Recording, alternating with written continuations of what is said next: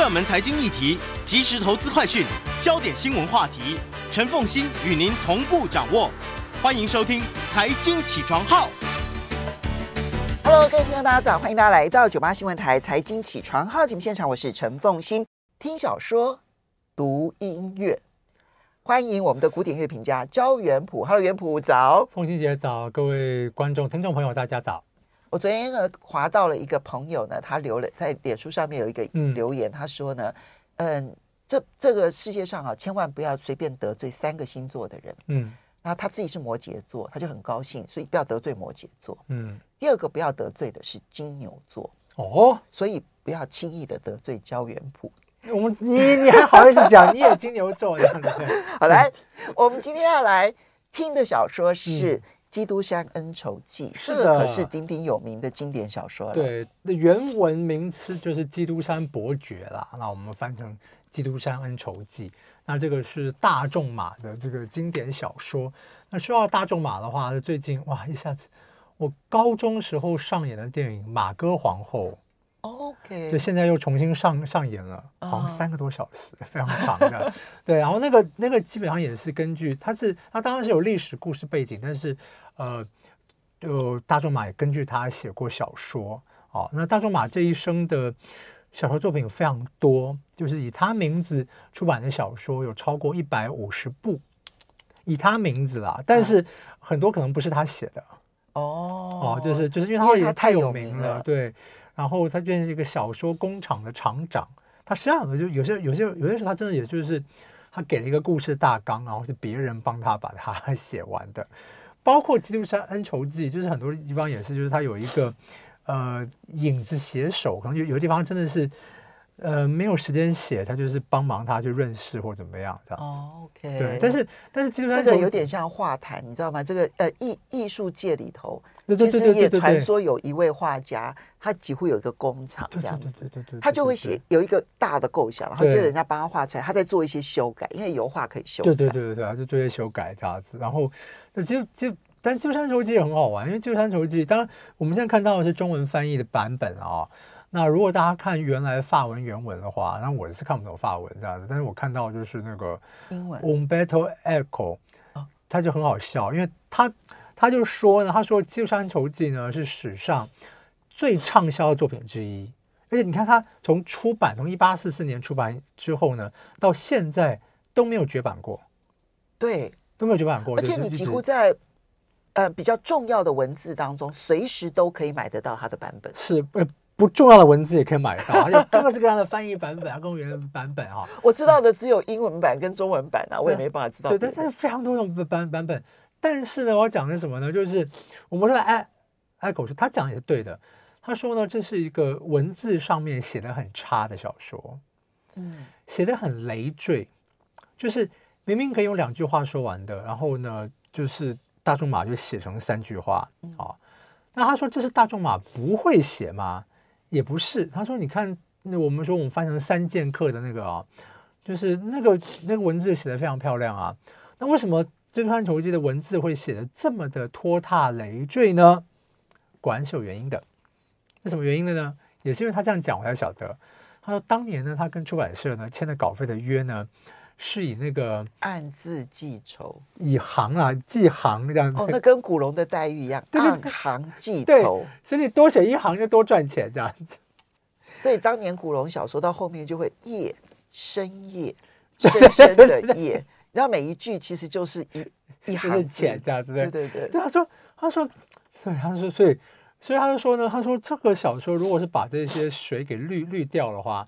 你起码可以减掉三分之一以上的内容等等哈，但是他是说，他说即使是这个样子，但他但他就说，就是说这些篇幅其实创造了一个你阅读上面的空间感，就是比如你读这章的时候，其实你已经知道结尾会发生什么事情了，可是因为他这样其实就是其实你看的时候可能你是跳过去，但你跳过去你会认知到说你跳过去很多东西或怎么样，还是很好看，所以。就会变得更不费力，是不是？哎，对对对对，其实其实其实看起来，它真的是我觉得是一个非常精彩的一个娱娱乐作品。嗯，因为它这里面真的是就是，呃，就是这个《基督山恩恩仇记》啊，我们看一下，我今天是只带上册来啊，那我们中文翻译啊，大概是一千三百页左右啊。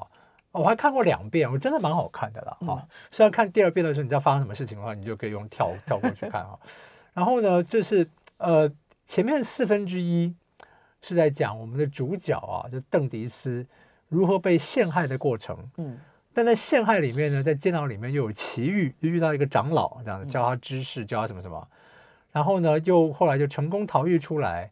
然后先是怎么样呢？就是他逃狱出来就发现啊，然后说第一个是长老跟他讲的宝藏是真的，得到了巨额的财宝啊。所以你可以说这个故事精彩的地方在于说，一个无辜受害的人，真的无辜受害的人，因缘际会，先怎么样？我觉得很重要，先得到知识。嗯，知识就是力量。再来呢，知识加上宝藏，他这个宝藏呢，我我估算了一下啊，我用两种币值去这个去估算，对对，我我估算，因为他说他当年是得到一点三亿法郎，哇，好，一点三亿法郎啊。那我我用两种估算方式，就是一个是我自己通常是那个时候法郎兑换成台币的估算方式。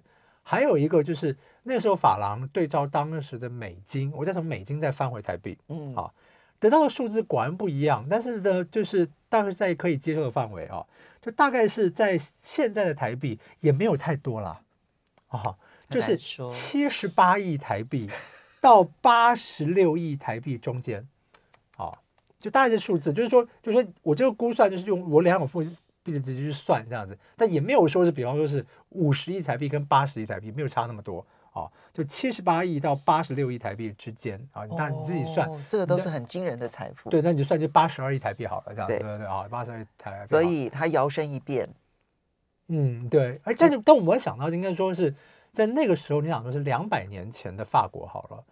那个时候，因为现那个时候没有像现在的这一种大商人，你像刚刚刚刚提到宅基建或怎么样。那你说张忠谋财产那八十二亿算什么，对不对？哦，对。但是那时候没有这种跨国那样子的跨国企业嘛。那你要只要是以这个不要以单独几个国家为单位的话的话，那你一个人有八十二亿的财富，那是非常非常惊人。后面呢才会进入他的复仇。不过我们来听一段音乐好不好？嗯、等一下开头的时候也会听这一段音乐。这段音乐是白辽士的《罗马狂欢节》。狂欢节。我们等一下再来讲狂欢节跟这本书的关系。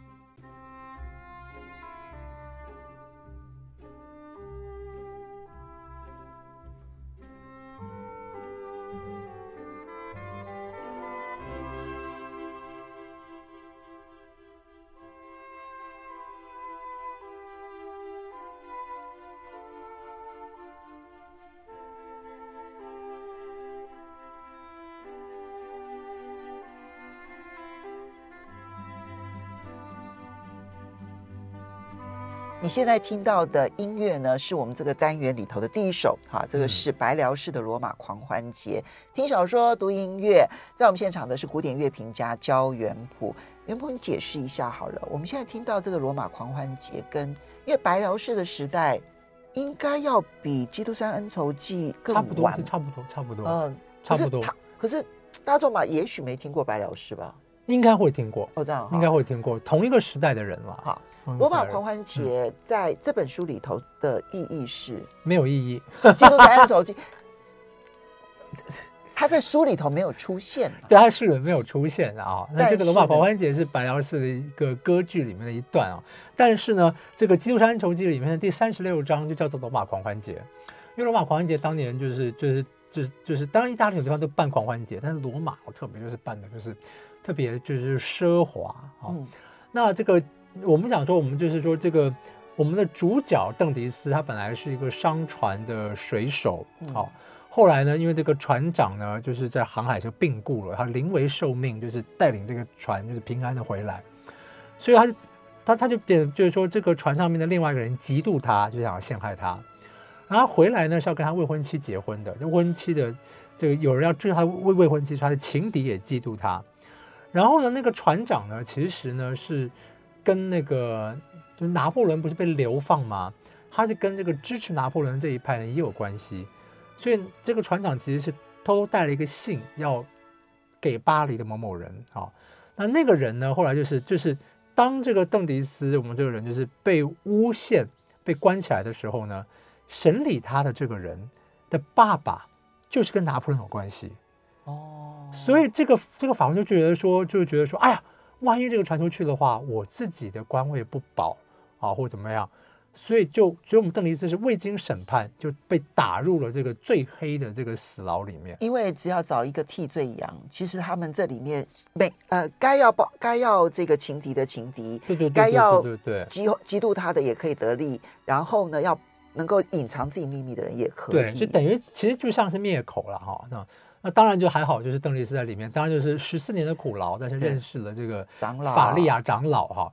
那最后这是《机关英雄》前面四分之一是有恩报恩，因为他出来的时候就很惊讶的发现，当年这三个这个陷害他的人全部飞黄腾达哦，在巴黎过的这个就是有钱有地位的生活。然后当年他就支持他的这个老船长啊，这个东东家啦，这个船船商啊，非常的落魄潦倒，所以他就希望他的财富就帮助他们，哈、嗯，就有恩报恩。就前面四分之一就是后来就是报恩，接下来就是复仇的过程，当然就设各式各样的计谋啊。那果然也像他当年的情敌呢，后来就还是这样，就趁他的这个未婚妻就非常的这个脆弱，后来也像这个未婚妻就后来嫁给他了，好，嫁给他了。所以他就在罗马狂欢节其实设了这个局。就是认识当年他的这个情敌，跟他当年未婚妻生了这个小孩，设这个局，就是让他被强盗绑架，但是他再去救他。所以罗马狂欢节其实是基督山报仇的复仇的起步吗？起步开始就是说，我要认识我当年未婚妻跟我当年情敌生了这个小孩，然后借由他，因为他被绑架，然后我去救他，然后他一定会非常的。开心，就当我回去巴黎的时候，他会非常开心，引荐借我，然后我可以去进入这个社会或怎么怎么样，这样子。所以真的是他基督山下的一盘棋其中之一，所以他就有一个罗马狂欢节的这个场景，当里面就写各式各样的东西，很好玩啊。那其实我们要借白辽士的罗马狂欢节来了解罗马狂欢节这件事。对，你就感觉就很华丽的这个感觉，这样对对对对啊。但是罗马就是城外有盗匪啊，或者如何如何啊，我们这个这个人就被。抓住了，但我们刚刚听到的音乐还没有那么的狂欢、嗯、哦。对，这这音乐随着这个一这曲子有八分钟，这样对不对？就后面的话就会这种哦哦，就是非常的开心啊。嗯、好，但是呢，很好玩的是呢，在罗马狂欢节里面，他也讲，就是说呢，这个基督山呢去看了一部歌剧啊，就是帕里西娜这个歌剧，董尼采蒂的歌剧啊。那这个歌剧呢，呃，为什么要提这一部歌剧呢？真正的妙处呢？我们在下一次见面的时候再跟大家讲。啊，我们今天不是要听这一首了吗？要听了，我们听一下。就是说，在这个里面，他也有讲啊，就基督山就是讲啊，就是说他听了这部歌剧啊，这个就觉得说很有趣啊，就是这个里面就是说听到了这个这个歌剧是用呃拜伦的诗去改成的。嗯，这个女主角呢心里面有另外一个，她虽然嫁给别人。可心里面呢，还去想着另外的一个这个情人啊，结果就做梦啊，做梦就说梦话，说梦话，梦梦梦梦，就把那情人名字给说出来了，啊丈夫就说什么这样子，对对，然后当时我们在《基督山恩仇记》里面呢，就也就是有就讲到这一个段落啊，我们先来听一下，对，我们听一下这里面在讲说梦话、唱歌的这一段，东尼采蒂的歌剧。嗯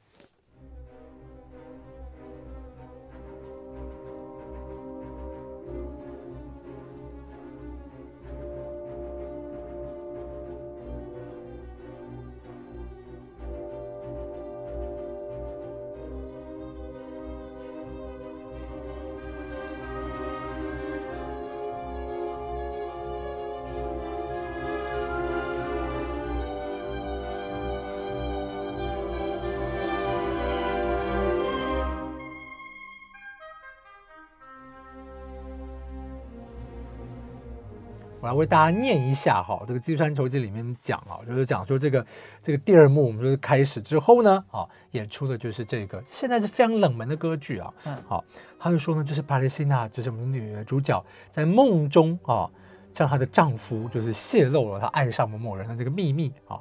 伤心的丈夫就是一个男高音的角色，就是就是有哎，不是不是男高音这角角色，另外这个角色就是有那种悲愤的这种感觉啊，或者怎么怎么样啊。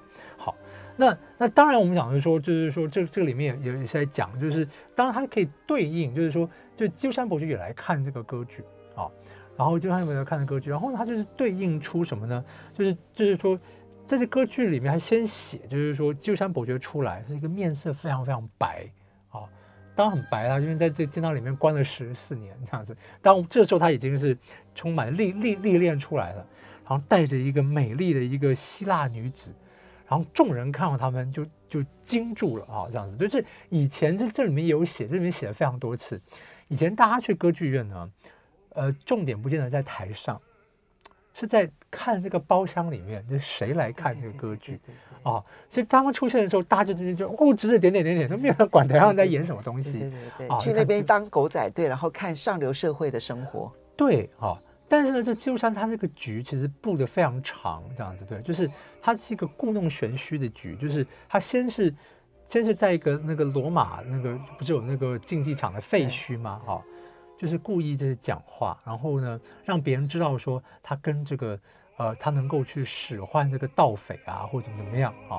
然后呢，他这个线布的非常长啊，就是说我们说那个他那个情敌跟他的未婚妻生下来的小孩叫做亚伯特 Albert 啊，亚伯特，然后呢，他还去那时候还去布线布上亚伯特的朋友啊。就是就是让他去看他自己在这个荒岛上面的这个奇幻的宫殿啊，或者怎么样，反正那个布线布的非常非常非常长就对了，这样子。嗯，但是他听这个歌剧有什么感受呢？呃，这歌剧的真正用意的话，我们在下期节目再跟大家。你不能今天讲吗？好，好吊胃口 啊！不是说金牛座的人不能得罪吗？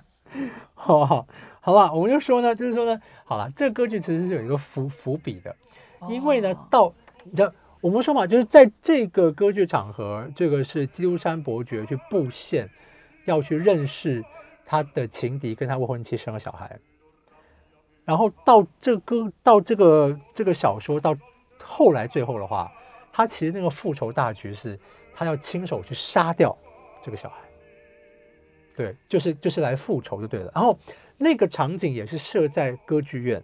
就是他就他就，因为他后来就是我们说嘛，他他带着一个希腊女人嘛，那个希腊女人的爸爸哦，就是被这个他的情敌给陷害设局给杀死的。所以，所以后来他这个希腊女人呢，就是就是去国会去作证，去揭发这个事情啊。Okay. 那他的小孩呢，当后来知道说是基督山伯爵设的局，就在歌剧院里面跟他挑衅。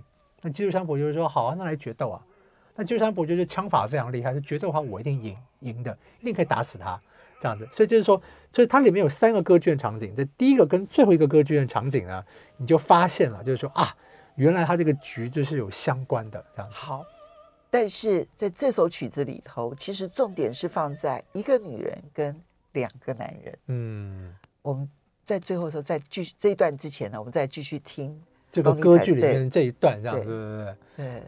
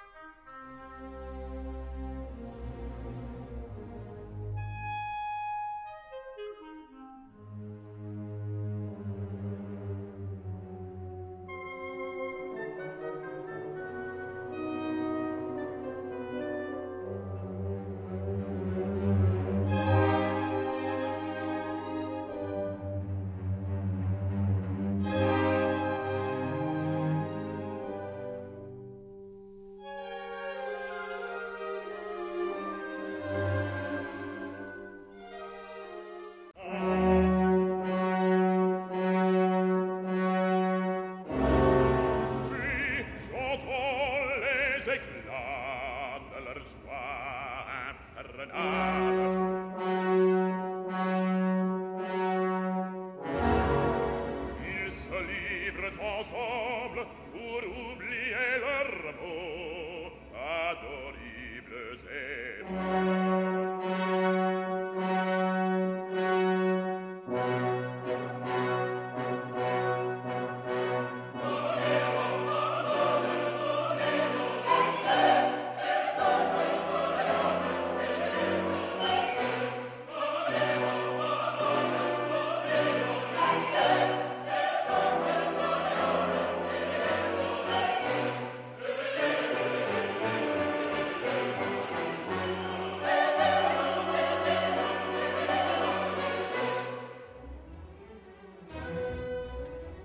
听小说读音乐，呃，我是陈凤欣，在我们现场的是古典乐评家焦元溥。元溥这一首曲子，为大家介绍一下。但因为我们今天介绍的是《基督山恩仇记》，是是是。那这个这一首这个大复仇的一部小说里头出现这个曲子，哎，很有感受。是是是是，这个呃，就是《基督山恩仇记》里面有三个歌剧院场景。好，那第一个歌剧院就是场景在罗马，我们刚刚讲的是这个。董尼采蒂的帕雷西西娜，那第二个的话就是基督山伯爵已经到巴黎了，而且很好玩，就是他那个巴黎，就是他就是已经叫他的那个管家，把在巴黎所有的剧院都买下那个包厢，哦，所以他他去，他去这个呃巴黎的剧院，他是买了那个因为俄国大使的包包包厢，以前的包厢就是说，我们就这这个包厢，就是你你是买一一年份，就你每天你想看，每天可以去看，就给你那个包厢的钥匙这样子啊。只有他可以进入这个包厢。对对对对对，然后当然就是说有，就是我们讲嘛，这是一个大家想要被看到的地方，所以有有钱有身份的人呢，都会去买这个包厢这样子啊。那你想说基督山伯爵的这个财力是一定是一定是大到就是说，俄国大使是不是？你花包花多少钱？好，我用两倍的钱、三倍的钱给你买下来这样子。对，就就坐那边是大的哇，所以他一去看歌就要看，就大家都看到他啊，然后也带这个美丽的希腊女女子啊，那。这这一段他在巴黎演的歌剧呢，就是这个麦亚白尔的歌剧《魔鬼罗伯》哈。我们刚刚听的是这个歌剧里面可能最重要的一段音乐，它其实音乐像芭蕾舞啊。我们刚刚听到那个男低音的声音呢，就是那个呃里面一个坏人魔鬼的角色。这个剧，这个剧是由布列塔尼的传说改成的，但是就是就是怪力乱神啊，就是我们的主角罗伯呢。他的妈妈是凡人，那爸爸呢就是这个魔魔鬼，他是魔鬼跟人生下来的小孩。哦、那现在我们听到那个，那其实就是他的这个爸爸，但是又伪装成另外一个人来诱惑他啊、哦，就是想要让儿子堕入魔道这样子。那这一段他是在一个这个修道院里面，然后这爸爸就就施起这个魔法啊、哦。你刚听到那个女生合唱的声音呢？那些什么样？就是修道院修道院里面的那些修女。已经过已经死去的修女，她从坟墓里面就从就把那把把召唤出来。为什么她召唤会成功呢？鬼魅重重，对，这很好笑。为什么召唤会成功呢？因为这些修女呢，这个生前呢都不守清规，所以是淫乱的修女。她就用魔法去把他们这个召唤起来，这样子。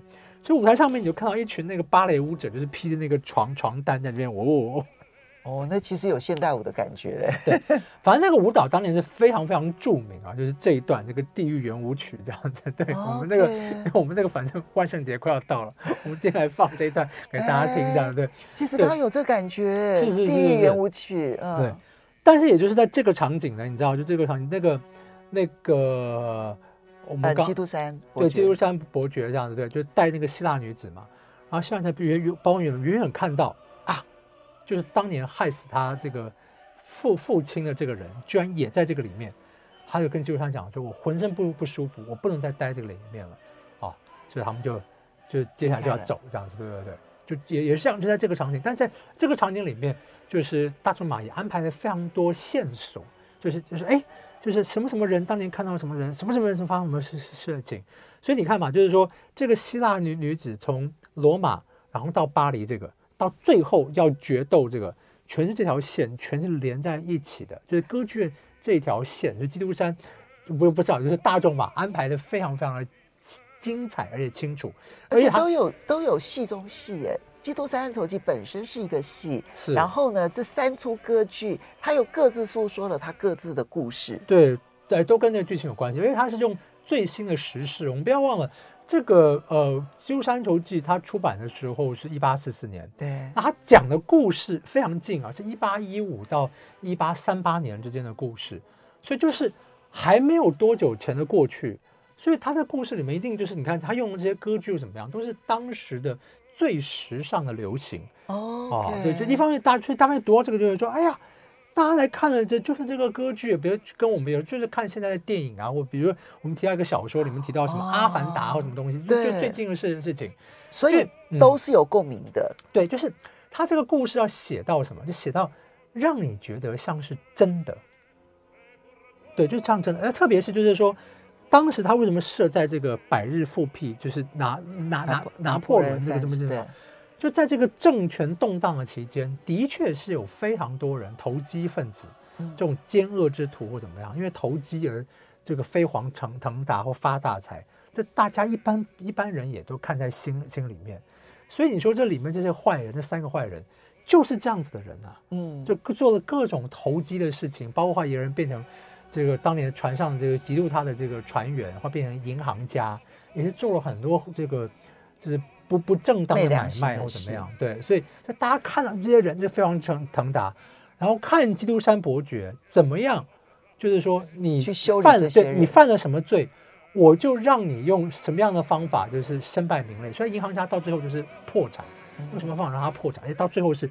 剥夺他所有的财产，这样子对对对，然后让他，哦、对对对对，银行家破产，然后他的情敌是失去了儿子，呃，不止，最后他就是自杀这样的，是把失去所有的名誉或怎么样，嗯，好这样子对，然后然后那个法官陷害他的检察官，就说最后是最后也是就是非常非常惨，然后最后他是发疯这样子，对，啊、哦，就是就是非常厉害的这个复仇大大计，就你看他去怎么样啊？那一般人读了当然觉得读了非常刺激，就是说，对我们就是。就是希望看到这些人就是这个下场，对，他，他跟现在的这一些那个戏剧的那个元素没有什么太大的一个差别。对，所以我们说、这个、就是好人最后一定要得胜，这样。对，所以说《基督山筹记》就是，就就当然，他比较《基督山筹记》，他有些他没有算到什么，算到就是说，当年他恩人的小孩，最后居然爱上了那个法官的女儿。哦，那个法官女儿对，所以后来就变，但但但法官女儿是一个非常善良的人，这样子恩怨情仇，对，所以基本上就是本来就说啊，后来剧情到这个样子了，最后他把他他表现在法官家里面自相残杀，最后他还是觉得说要出手要去救这个女孩，因为终究这样的恩怨能不能够给予下一代，对不对？对对对，反正有恩报恩，有仇报仇，反正哇这样子，对不对？所以这个故事可以这么吸引人。到现在看都觉得很好看。我们现在最后呢，就来听同样是这个迈亚白尔的《地狱圆舞曲》，曲但是是李斯特给它改成一个钢琴炫技曲，而且是当年李斯特最著名的曲目。好，我们最后就听这一首曲子，嗯、然后顺便跟大家 say 拜拜了，拜拜，拜拜。